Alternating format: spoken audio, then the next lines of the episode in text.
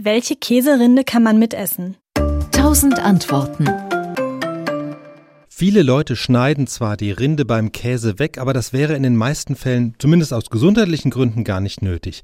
Ich fange jetzt mal mit den Ausnahmen an. Also wer die Rinde weglassen sollte, zurückhaltend sein sollte beim Essen, das sind Schwangere, kleine Kinder und ältere Menschen. Und zwar deshalb, weil sich auf dieser Rinde bestimmte Krankheitserreger bilden können, sogenannte Listerien. Aus dem gleichen Grund wird diesen Personen ja auch geraten, kein Rohmilch zu essen. Für die anderen Menschen aber ist sowohl Rohmilchkäse unbedenklich und genauso auch natürliche Käserinden.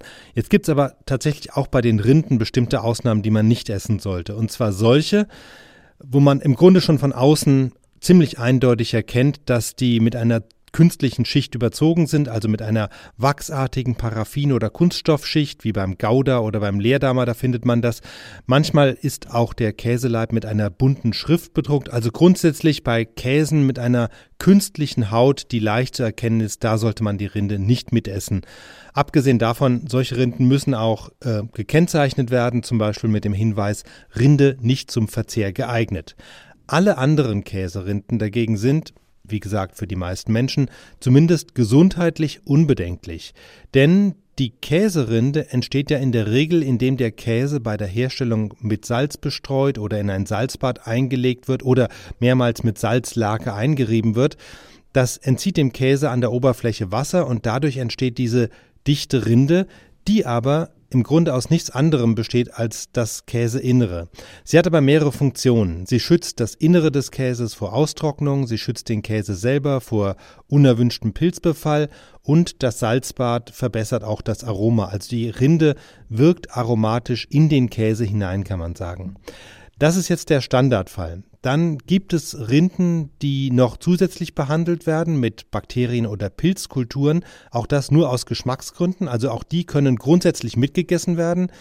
Also alle Rinden von Schimmelkäse wie Camembert, Brie, Blauschimmelkäse auch wenn die sich jetzt pelzig anfühlen, das sind zwar Schimmelpilze, aber eben keine giftigen, sondern durchaus bekömmliche. Und das gleiche gilt für Käse mit einer sogenannten Rotschmierenrinde, also Münster ist das klassische Beispiel oder Limburger. Hier wird die Rinde mit auch wieder ungiftigen Bakterienkulturen bestrichen. Das gehört einfach zum Aroma und jede dieser Käseoberflächen, die aus rein aromatischen Gründen behandelt werden, ob mit Schimmelpilzen, Bakterien oder auch mit Asche, das kann auch mal vorkommen, die können, jedenfalls gesunde Erwachsene, bedenkenlos essen. Die Frage ist dann immer, ob es auch schmeckt. Also es gibt Rinden, die kann man durchaus als geschmackliche Bereicherung empfinden. Es gibt aber auch andere, die sind eher nicht so lecker, weil sie extrem intensiv und bitter schmecken. Das ist dann aber eben eine Geschmacks- und keine Gesundheitsfrage.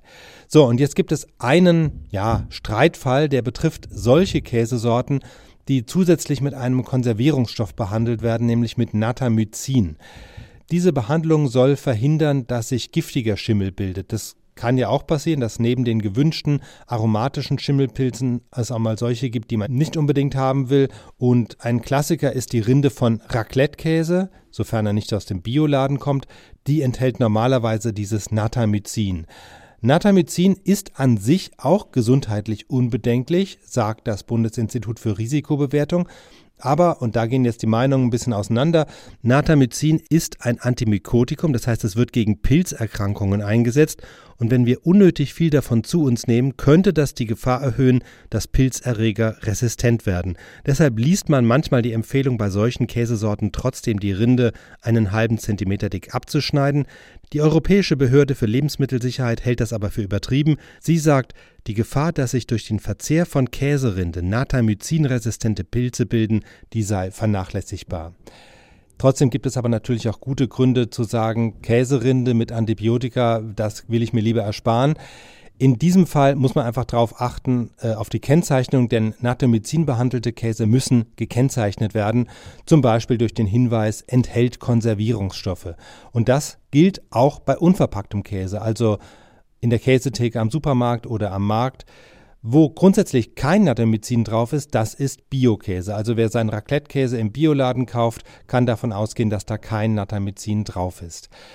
Fazit also insgesamt, wenn man nicht zu einer Risikogruppe gehört und wenn es keinen Hinweis gibt, dass die Käserinde nicht zum Verzehr geeignet ist, dann kann man sie in der Regel bedenkenlos mitessen. SWR Wissen Tausend Antworten